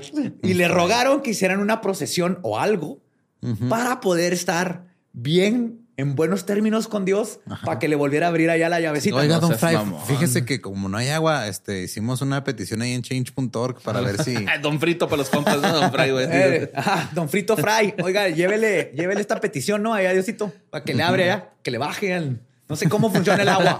Nomás sé que Dios es el que la controla. Llévele este oficio a Dios allá, por favor. Y este, obviamente el Fray dijo, sí, Simón, esa es la, la forma lógica. Y se decidió hacer esa procesión. Entonces, fueron caminando a donde estaba el nacimiento del río Cupatizio. Y después de rezar y plegarias y todo lo que hacían, el fraile arrojó agua bendita hacia la oquedad que había dejado la sequía, güey. Cayendo el agua así psh, en las piedras que están calientes por el sol. Y que, como debe ser, despedían un fuerte olor a azufre. No. Después de un temblor, del fondo ahí de entre las piedras, salió el demonio mismo, güey, apresurado para que no lo vieran, güey. Oh, shit, oh, shit. Chingado, yo pensé que estaba solo. Tirando la roca. ¿Qué pedo, güey? Ya no puede cagar un adulto. Ahí salió corriendo, güey, acá. Ah, no no, olvidó del güey ese, ¿no? Que no mames, güey, viste esa entidad y que se baja a buscar una entidad y era un vagabundillo cagando, güey. Sí. Así fue, güey. El pobre fraile acá de que, ah, güey, va a estar el pinche diablo. Pues también dicen que, pues corrió así que, ¿qué pedo, qué pedo, qué pedo? Y lo vio al fraile y luego a la figura de la Virgen. Entonces se tropezó. Y cuando se tropezó, Quedó su rodilla cayó en una piedra y dejó ahí una hendidura, güey. Y técnicamente eso significa que se hincó. Ok. Pero Para mí Pero en se realidad se tropezó, ¿no? Se tropezó, sí. Pero sea lo que sea. Ay, lo que le, había sacado un anillo y lo, Fray, ¿te quieres casar conmigo, güey? Ay, Ay, todos así que, eh, no se lo sabía, ¿verdad? Era Sí, un. ¿cómo se llaman esas madres? Donde todo el Una- mundo salía a bailar. Un flash. Era un flash mob. ya está, ese pedo de ancianos. Ya. Sí, güey, sí, sí, Eso sí. pasó hace 60 años en Espero tiempos de que se internet. quede allá. que se queda ya exacto, güey, Sí. así. Este, pero sea lo que sea, se, se- dicen que volvieron a brotar las, las aguas Las aguas. cristalinas que ahí siguen. Ujú. Y este, pues algo funcionó, güey. Sea lo que sea, asustar al pobre vagabundo. Ajá. Tal vez tenía ahí tapado con el dedo, Con el o algo. Sí, güey. Tenía doblada la manguera así. Estaba, estaba guachicoleando, güey. Ahí lo, lo asustaron, estaba guachicoleando el agua. Ándale, sí, des- desvió el río, ¿no? Para que le llegara a sus campos, es algo el así. guachicolero, de ahí Ajá. salió, güey. Ahora vámonos a nuestro hermoso, queridísimo Querétaro. Querétaro. Querétaro. Al crow. Creo. Q-Rock. Pues ahí en Querétaro está la capilla de las benditas almas del purgatorio. Está ubicada en la Catedral de Nuestra Señora de los Dolores de Soriano, en el municipio de Colón, estado de Querétaro. En el pasillo 7 enseguida de las frutas y verduras. a un lado de las carnes frías. Y ya cuando te vas de tarjeta de puntos, te dice. Eh, su tercer exorcismo es gratis ya, ¿eh? ¿Quiere usar sus puntos Eh, o...? ¿Dónde es la capital de los Oiga, no exorcismos? tenemos. Es ahí en Querétaro. güey. ¿Aquí? ¿Sí? Sí. Justo. Oiga, ¿sabe que se me acabó el cambio? No quiero unos pedos de monja. A huevo, non-farts. Están bien chidos. Pues, Tenemos todavía. Ahí güey. tenemos. ajá. hasta ahorita el récord que pude encontrar es que se han hecho más de 40 exorcismos en las instalaciones. Ok. Por lo menos. Nada más Se en me hace ese poco. lugar. No más en ese lugar. 40, güey. En la capital. Son Sí, bastantes. o sea, en en es que ahí está, güey, que ahorita está lleno de, de diablitos. Ajá, es por lo blanco. En este estado comenzaron los exorcismos como una práctica abierta y común para la arquidiócesis de México. Obviamente, acuérdense que cuando digo exorcismo es totalmente ilegal, nada de esto está este, consensuado Ratificado, y ajá. ratificado en nada de esto. güey. Se le ocurrió un sacerdote pero nadie porque parece que Querétaro está lleno de mamás que no quieren este, aceptar que sus hijos se pinten los ojos o que las hijas se embarazaron, algo así. Entonces es el diablo, es el diablo, es el diablo. Pero, pues fue el obispo del estado, Mario de Gasperín, quien fundó el Ministerio del Exorcismo en el 2004. Yo creo después de leer Harry Potter mucho, dijo, yo quiero mi propio ministerio, está en verga. el. Ministerio del Exorcismo. Está, chido. Sí. Güey, es que esto es, es- es- Estamos de acuerdo que es este roleplaying, ¿verdad? Sí, es un vato jugando a que está lleno de demonios y que él los va a expulsar, hizo una casita. Es nosotros jugando Dungeons and Dragons. Bueno, pero él sí va a cobrar, eso está verga. Entonces, él hizo el Ministerio de Exorcismos en el 2004 debido a, a la alta demanda de estos ritos en la entidad. O sea, hay un chingo, güey. sí, especialmente en Querétaro, por alguna forma, a alguna razón, ahí en Querétaro se, se juntaron todos los demonios. Pues ese mismo año, el propio cardenal y notorio encubridor sistemático de pedrastas, Norberto Rivera Carrera, famoso por decir cosas como que no todos los abusos sexuales son culpa de los sacerdotes, ya que hay, y cito, niños que mienten y tientan a sus mayores. Claro. Hijo de su puta madre. Ese es. Norberto. Saludos, Norberto. Él fue a un evento llamado, y cito, Encuentro Nacional de Exorcistas y Auxiliares de Liberación. Digo que están cosplaying estos güeyes, güey. güey. In- Inventando puestos, va, que no. que- Puestos edificios, eh, lo de los exorcismos si no funciona. Ya está de miedo cuando sabes que anda ahí el Norberto y todo. y ahí es una casa especial para meter gente que no sé cómo funcionan los exorcismos, pero Director de almas es- expulsadas al inframundo, así va. Pinche nombre bien mamón, güey. seas mamón. soy gerente general. Exorcista, güey, eres. de la entrada al Averno, entradas y salidas al Averno. Yo, yo me encargo de cuando exorciza un Coordinador, demonio, me, coordinador de logística. soy. yo me encargo que el demonio se vaya y no regrese. Y en el infierno, güey, tirando, yo soy el RP, güey, de aquí, güey. A traer más eventos, a traer... Ay, los RPs. Güey. Ah, este exorcismo es... Ya trae- consíganse un jale neta, güey. Dijo el podcastero. Eh, ¿Qué hacemos trabajo, Eh, sí. güey? Tú están cosplayando. Y, y aburrido, aparte. Eh, eh, pues este exorcismo este de ustedes por mayonesa McCormick. que le echen, que le Ah, ¿no? Hellmans. Pendejo, era Hellman. Hellmans, chingada. chingada madre. Entonces, este, aquí se registró un aforo de unas 500 personas. ¿no? Fueron a ver este cosplay. Uno de los invitados fue eh, Gabriel Amorth, fundador de la Asociación Internacional de Exorcistas. Muy bien. Sí saben quién es ese güey, ¿verdad? Eh, El padre Amorth, que le acaban de hacer su Ah, película. Simón, sí, cierto, que también ese es un bullshitter que ha hecho mil exorcismos y, y todo eso. Entonces, esta capilla está abierta al público en cualquier momento, pero se recomienda que personas no creyentes en demonios o quienes puedan llegar a sugestionarse muy fácil no la visiten. Sí, o lo porque se hagan te con meter el precaución, demonio, güey. Porque se te mete. Sí, güey, Pero para adentro. Ajá. Sí, güey, sale un demonio y dice, ah, este pendejo no cree en mí. Y Sí, te lo- mete- se mete ya en Pero dices, qué chingón. Eh, ya se me metió esta madre. Qué bueno que estoy aquí en el lugar. Me lo sacan de una vez antes Sí, de irme. Sí, que el mejor lugar para que, que te posea un demonio, pues Ah, es que ahí. aquí. Te lo sacan. Es Ahí, como ir a saltar una. Este, Te ponen un tapecito en la nariz y luego se arranca y listo. Ahí está el demonio. Ah, güey. Sí, es como ir a saltar una estación de policía, güey, ¿no? Sí. Pero y se vale ¿no? tomar fotografías y video. Yo quise ir la vez que fuimos a Querétaro, pero no hemos tenido, no tenemos chance. Pero iré, iré a cosplayar con ustedes. Voy a llevar así mi un, un disfraz del exorcista. Nice. Ajá. Y le voy a decir a todos, eh, necesito un sacerdote viejo y uno joven. Nomás nos vamos de party un día antes y ya con eso no llegas acá guacareando y tal pedo. Ahora, en Nayarit existe la ex fábrica textil de Bellavista, que es uno de los lugares más enigmáticos y visitados de la ciudad de Tepic, Nayarit. Es considerada un monumento arquitectónico del siglo XIX. El edificio es clasificado entre los habitantes del poblado como un tesoro, güey, que además guarda mitos y leyendas de la simbología amazónica plasmada en fachadas muy bonitas de ladrillos, cantera, que fueron traídos desde Europa. Durante el porfiriato, la fábrica textilera fue el escenario de la primera huelga de trabajadores registrada en México, güey. A huevo. La cual fue reprimida con violencia. Puta madre. México. Pues normas en México, en todos lados las huelgas, o sea, todo. Sí, la- Ford, ¿no? Sí, güey, eso es, o sea, el, No, pedo en Japón dar- sacan más producción, güey, para saturar el sistema Sí, y la sí está cabrón. Está un cabrón ese pedo. Pues sí, pero la mayoría de los lugares, yo no vivo en Japón, güey, yo vivo aquí. güey. Sí. Eso sí. Imagínate que un día se ponga de huelga el Ramfi, güey. Y en, ¿era Ya, Suecia? de hecho, ahorita estaba armando Sí, un los sindicato ahí atrás, güey. ¿No Sí, viste güey. que tenías que firmar una Sí. chingadera ahí? Los suecos aventaban sus zapatos de madera a las máquinas. Ujú. Se llamaban sabots los zapatos. Entonces estaban saboteando. Saboteando. De ahí viene la palabra sabotear. De aventar zapatos en la maquinaria para chingarla. Ok. Yep.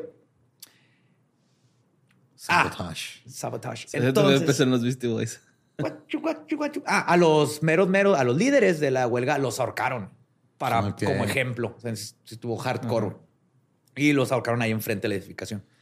En ese lugar se conservan impresionantes. ¿Vas a querer pizza o te ahorco, cabrón? A ver.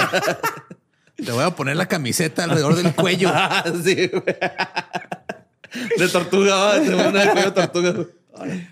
Pues en ese lugar se conservan impresionantes registros fotográficos, tanto de las huelgas como de la maquinaria y de los cientos de trabajadores que pasaron horas de su vida en ese sitio. güey. Pero sí, hemos de hablar de imágenes. Hay una que es muy impactante, de un árbol donde están colgados los líderes de huelga, de la huelga. Ese árbol aún se encuentra en la inmensa propiedad y es quizás uno de los principales motivos por el cual aseguran que este sitio ha sido algo donde a cada ratito se reportan fantasmas y ruidos. No, y y aparte todo. era una textilera, güey. Obviamente ahí todos los fantasmas traen su sabanita, güey. Está chido. O es una junta de algo. Pero sí, esto está impresionante. O sea, aparte de su historia, ahí sí, o sea, ahí sí hay un árbol documentado donde ahorcaron personas. O sea, imagínate el. No, no, no. Está. Me muero por ir a este lugar. Hay gente que se murió por estar ahí. Ajá, sí. Sí, estaba como medio triste, ¿verdad? Hay gente que sufre y yo quiero ir a ver dónde, dónde ahorcaron a estos líderes. Bueno, en Tlaxcala, las Tla, ok, Tlahuelpuchi o. Tlahuelpochi. El, el estado que se desaparece solo. ¿no? es el estado. Es un Es el estado fantasma, de- sí. Hay un fantasma de unas escaleras eléctricas. Nos aparecen cuando no las ves. Es que esa pinche nota que va, güey. Es- Pues se vale, güey. O sea, aquí el, nieto de Maribel Guardia ya camina, ¿no? Ajá, ya sube las escaleras solito. Sí. No me acordaba. Pues las Tlahuelpuchi son una entidad sobrenatural típica del estado de Tlaxcala. güey. El Tlahuelpuchi corresponde a un ente femenino, aunque hay versiones que manejan que también hay Tlahuelpuchis varones. Es una mezcla entre hechicero y vampiro con la capacidad de hacerse vapor como Drácula y que además se alimenta de sangre humana y animal. La leyenda de la Tlahuelpuchi proviene de una leyenda tlaxcalteca pre- este, predecesora. Para los nahuas, los tlahuelpuchis eran seres con los poderes de un nahual. Ok. Entonces, y el, por el poder me refiero a que tenían la capacidad de convertirse en un animal o en vapor. Porque es que hay mucha diferencia. El nahual tienes como en nuestro animal tótem. O sea, que específicamente es el nahual skinwalker que se hace animales. Y particularmente a los tlahuelpuchi se les asocia con las luciérnagas. Ok. Y aquí viene algo muy interesante, porque también se dice que tienen la capacidad de convertirse en fuego o de escupirlo. Entonces, posiblemente de aquí luego eso se asoció con las brujas. Con las brujas, ajá.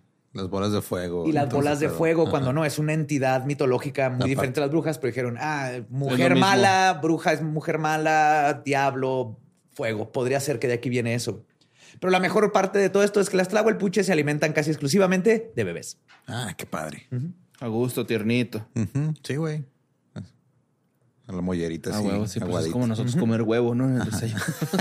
Ni siquiera nace, güey. Sí, güey. eso sí. Sí, o sea, la mollerita está suavecita así Sí, todavía, ¿no? güey. Ah, hasta se me antoja. Sándwich de mollera, ¿no?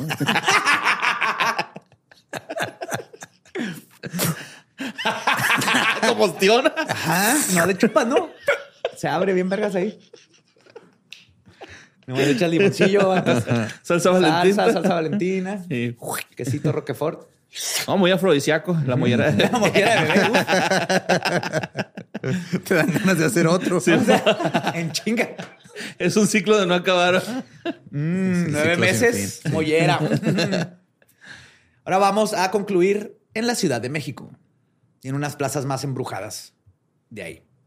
El Parque Delta es una plaza comercial de buen tamaño. Yo he comido ahí, güey. No me digas que estaba embrujado donde comí. Sí, Maldita sea. Yes, yes, yes. Que está, es de buen tamaño, está en una zona céntrica de la ciudad y se trata, según afirman la gente que conoce, de la plaza con mayor actividad paranormal en toda la Ciudad de México. Una vez vimos a un güey pálido comiendo en un Starbucks. Desapareció. Está ubicada en la avenida Cuauhtémoc 462, alcaldía Benito Juárez. Hoy en día, es, les digo, es la plaza comercial y recibe más de 18 millones de visitantes al año. Digo, no sé qué lugar no recibe 18 millones de visitantes al año en la Ciudad de México, Pues sí. pero está a 10 18 millones. Ahora, durante el terremoto del 85, donde, según el, ser- el Servicio Sismológico Nacional, 40 mil personas fallecieron, pero yo no creo que esos sean números correctos, porque de por sí es bien cabrón y lo es México, pero sabemos que fue un gran, gran, gran desastre. güey. Que da mucho miedo pensar, ¿no? Que fueron más. Ahora, durante mucho tiempo, ese lugar funcionó como estadio de béisbol, donde está ahorita el mall. Y era un campo abierto que servía para poder hacer una especie de morgue gigantesca, güey, donde fueron llevando los restos de los fallecidos, porque era un espacio grande. Y ahí se esperaban los cuerpos y tú ibas a buscar a tus familiares, güey. Imagínate Sí, ahí miles de cuerpos, llevas de uno por uno a ver si encuentras tu hijo, tu papá. tu Como esposa. ficha bibliográfica, ¿no? Así. Sí, pero sin, sin orden Sin orden, alfabético. Sí, no, de- me acuerdo cuando me, me platicó mi papá. porque le tocó, ¿va? él le tocó estar allá. Estaban ahí mi mamá y mi papá. De que o sea, pues, no había teléfonos más que, o sea, había muy poquitas líneas con teléfono. Pues obviamente no había celulares, era el 85. güey. Ajá. Pero estaban ahí, este, nomás escuchabas a la gente como que tratando de hablar con alguien y, o sea, nomás los, los veías de tomar la llamada o algo y es de Llorar o. Sí, ah, ya lo encontraron. Ah, ok. O sea, como que ya de. Sí. Entre. Sí, bueno. Sí, debe ser entre alivio y desesperación y- desesperación. sí. Porque creo que lo peor ha de ser. Imagínate, hay gente que jamás supo dónde quedó Sí, de- un amigo, familiar, así nomás. Nunca supiste. un- una amiga de la familia cuenta que su hermano ayudó a, a como a, a liberar escombro, güey. Y que un- golpeando un escombro empezó a salir, fluir sangre. Cuando Sí. golpeó el escombro y que quedó medio acá. Ay, que no de supo que no supo si él lo mató, ya estaba no, acá. no. Pero sí me imagino el trauma. güey. Sí, güey, sí, sí. Estuvo Le cabrón. dio la vena del edificio, güey. Le en No, a lo mejor, vasito, o sea, a lo mejor no era un niño, o sea, a lo mejor no era este un muerto en el, en el temblor. A lo mejor era un niño que emparedaron para poder hacer el edificio. güey. Así como, ofrenda, ¿va? Pues después de que ahí tuvieron cuerpos y que antes, quién sé qué debe haber habido ahí con toda la historia de la Ciudad de México, güey. Pero el punto es que en el año 2000, Grupo Gigante compró el terreno para construir el centro comercial Parque Delta. Lo que cuentan es que pues, las almas de algunas de las personas que pusieron ahí, o su conciencia o lo que sea, han convertido a este lugar en algo sobrenatural, porque pues ahí se murió un chorro de gente. O más bien estuvieron sus cadáveres. fue, un, fue un cementerio al aire libre por mucho tiempo. Los empleados dicen que se ha visto a una mujer sentada en las butacas de la sala de cine de un momento y luego voltean y ya no está. Otros cuentan que ya entra la noche en los pasillos de Soriana. Escuchan que este, repentinamente se caen cosas, latas, muy poltergeist. Pero cuando van, todo está súper bien y el jamón sigue a buen precio. A huevos, salchichonería. Se está bajando los precios al jamón. Y Julio sigue regalado. A huevos. rebanada gruesa, rebanada delgada. acá, La fantasmilla, ¿no? Es un, ¿Va a fantas- probar? es un fantasmita que se pone a, a- a rellenar los, los Sí, pasillos. güey, ¿no? Acomoda y voltea las latitas y todo, güey. Ajá. Pues yo haría eso, güey. Qué aburrido, ¿no? Nomás estar moviéndote sin hacer nada para- por el resto de tu vida en Soriana. sí, ¿no? Ah, te pones a ayudar, güey. Digo, puede estar peor, puede estar en una pinche cueva, todo, que donde no entra nadie. Acá mínimo, pues ves, ves gente, Sí, ves los productos, pruebas ahí la nueva ¿no? salsa Mermelada, ketchup con tabasco. Mm. También empleados dicen que se escuchan risas burlonas o golpes e incluso han reportado ver a alguien que corre así con el rabillo del ojo, güey. Y cuando voltea no hay nadie. Cuando se terminaba la jornada, perdón, este, y ya no hay clientes, cuando se termina, perdón, y ya no hay clientes, adentro de la juguetería que está en la plaza, güey, dicen que hay un juguete que se enciende varias veces. Entonces los guardias Y han no contado tiene que van- pilas cuando lo revisan. güey. Sí, está allá dentro de la juguetería ya cerrada, y, pero el guardia por afuera ve cómo se prende. Ah, brrr, es un dildote, güey.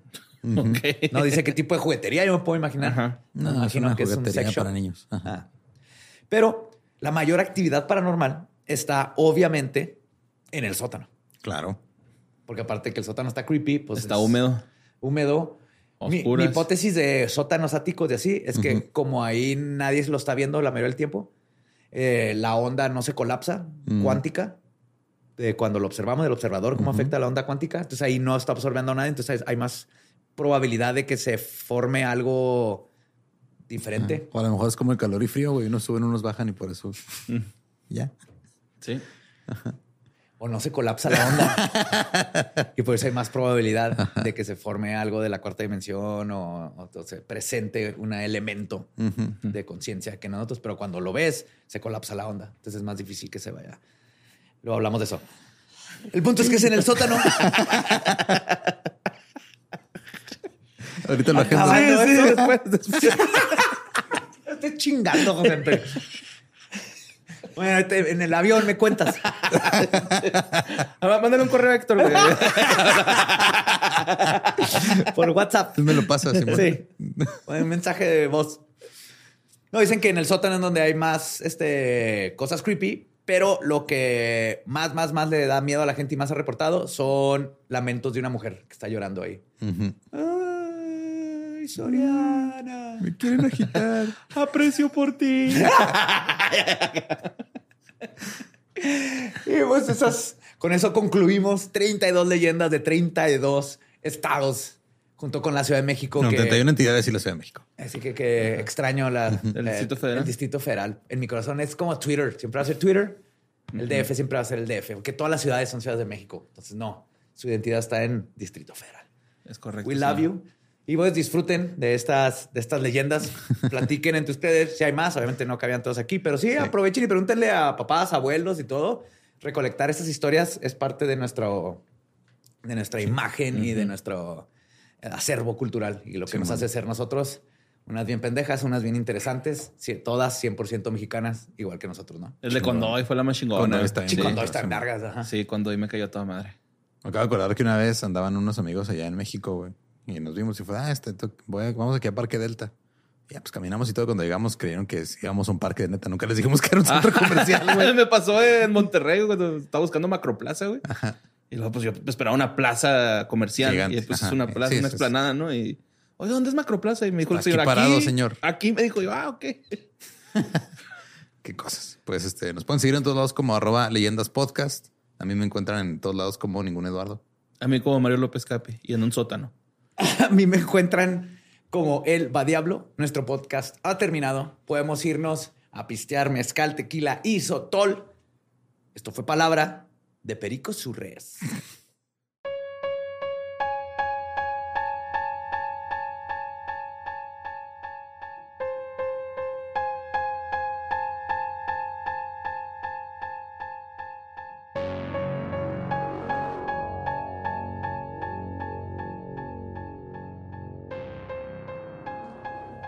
esa fue la conclusión de las leyendas de absolutamente todos los estados de México y de la Ciudad de México, antiguamente conocida como el Distrito Federal. Obviamente no son las únicas que hay en cada estado, pero pues Ajá. será una, una por estado y ya. Sí, Sí. sí, sí, Hay unas cortitas, unas grandes, pero creo que si quieren más, pues se las pueden Mira, encontrar. Igual el año que entra, otras, no sabemos. Ajá. Pues estuvo muy padre, de hecho, estar Sí, conociendo más de, de las ciudades y de los fantasmas y de los, sí, sí, este, los cementerios de Grinder. Ajá. Que sí, ahí comentaron varios que sí, o sea, ya quitaron la, la madre de los aluches. Sí, Sí, la casita, güey. Sí, Es porque que- sí nos han dicho cuando andamos por allá. sí, pues no pagaron derecho de piso. Sí, que supuestamente la reubicaron a otro lado, pero que siguieron teniendo problemas con la construcción. ¿eh? Eh, Está raro eso, güey, ¿no? Claro, digo que o sea, en Islandia, güey, donde son así Alush. súper primer mundo y todo, todas respetan a sus elfos y Claro. desde es así, ¿para qué le haces ese pedo, güey? Para que sí, para que no, pero mejor ¿Pa' le qué? sacamos la vuelta, ¿para qué? ¿Para qué le jugamos al chingón? Sí, Los aluches o aluches, depende de quién me regañó este, ayer en Twitter. Ah, no Alush. Que, que se, que se pronuncia aluche, S-H, o aluche, C-H. Entonces unos dijeron que era de una, una de otro. Mira, en Chihuahua hay unos que dicen chile chilaca, sushi. Hay unos que decimos Ajá. chile chilaca, sushi. Y yo soy de los de che, entonces así pronuncio aluche. Aparte, si en la lucha libre es aluche. Así se queda, Y es. X, me, no es México, es México. Lo México. vamos a ver. El punto es que están enanitos. Es más, les voy a decir enanitos y listo. Enanitos mitológicos. Muy bien. Ok. ¿Y tú, Borre? Yo quiero invitarlos este, a un lugar que no han derrumbado, al Foro Teams, este, para que vayan a ver mi show completo que se llama En Partes. Eh, los boletos están disponibles en Ticketmaster, 22 de septiembre, ahí nos vemos. Compren sus boletos porque se están acabando, no es pedo. Está Ay, todo completo. ¿Cómo? El show completo. Sí, En partes. Mi stand-up completo. En partes. completo. O sea, pero en un día vas a dar todas las partes. Sí. En sí. una sola Ajá, función, se dan todas las partes. Exactamente, sí, sí, sí. Ahí para que vayan a cotorrear un rato. El próximo no se va a llamar así. Sí. Mi show completo que se llama Completo. sí, no, ok. El metamorfosis se llama. Ándale, me gusta. De Kafka. Y ya esto. Ya, ok. No, pues, gracias y bye. ¿Estás listo para convertir tus mejores ideas en un negocio en línea exitoso? Te presentamos Shopify. Tal vez no lo sabías, pero nuestro podcast More Than Mamis es un negocio y lo empezamos por supuesto para desahogarnos y hablar sobre la maternidad, no para convertirnos en expertas de ventas y del e-commerce. Así que sí, necesitábamos ayuda para vender nuestro merch y poner en marcha nuestra tienda. ¿Y cómo suena con Shopify? Llegó otra venta. Shopify es la plataforma de comercio que está revolucionando millones de negocios en todo el mundo. Ya seas un emprendedor desde tu casa o desde donde sea, Shopify es la única herramienta que necesitas para iniciar, administrar y hacer crecer tu negocio sin dificultades. Con Shopify puedo gestionar pedidos, envíos y pagos desde cualquier lugar, brindándote toda la información y estadísticas de tus ventas al detalle. Regístrate para un periodo de prueba con tan solo un dólar al mes en shopify.com barra sonoro, todo en minúsculas. Ve a shopify.com barra sonoro para llevar tu negocio al siguiente nivel. Shopify.com barra sonoro. ¿Estás listo para convertir tus mejores ideas en un negocio en línea exitoso? Te presentamos Shopify. Tal vez no lo sabías, pero nuestro podcast More Than Mamis es un negocio y lo empezamos por supuesto para desahogarnos y hablar sobre la maternidad, no para convertirnos en expertas de ventas y del e-commerce. Así que sí, necesitábamos ayuda para vender nuestro merch y poner en marcha nuestra tienda. ¿Y cómo suena con Shopify? Llegó otra venta. Shopify es la plataforma de comercio que está revolucionando millones de negocios en todo el mundo. Ya seas un emprendedor desde tu casa o desde donde sea, Shopify es la única herramienta que necesitas para iniciar, administrar y hacer crecer tu negocio sin dificultades. Con Shopify puedo gestionar pedidos, envíos y pagos desde cualquier lugar, brindándote toda la información y estadísticas de tus ventas al detalle. Regístrate para un periodo de prueba con tan solo un dólar al mes en shopify.com barra sonoro, todo en minúsculas. Ve a shopify.com barra sonoro para llevar tu negocio al siguiente nivel. Shopify.com barra sonoro. I'm Victoria Cash. Thanks for calling the Lucky Land Hotline. If you feel like you do the same thing every day, press 1. If you're ready to have some serious fun for the chance to redeem some serious prizes, press 2. We heard you loud and clear. So go to LuckyLandSlots.com right now and play over 100 social casino-style games for free. Get lucky today at LuckyLandSlots.com. Available to players in the U.S., excluding Washington and Michigan. No purchase necessary. VGW Group. Void prohibited by law. 18 plus. Terms and conditions apply.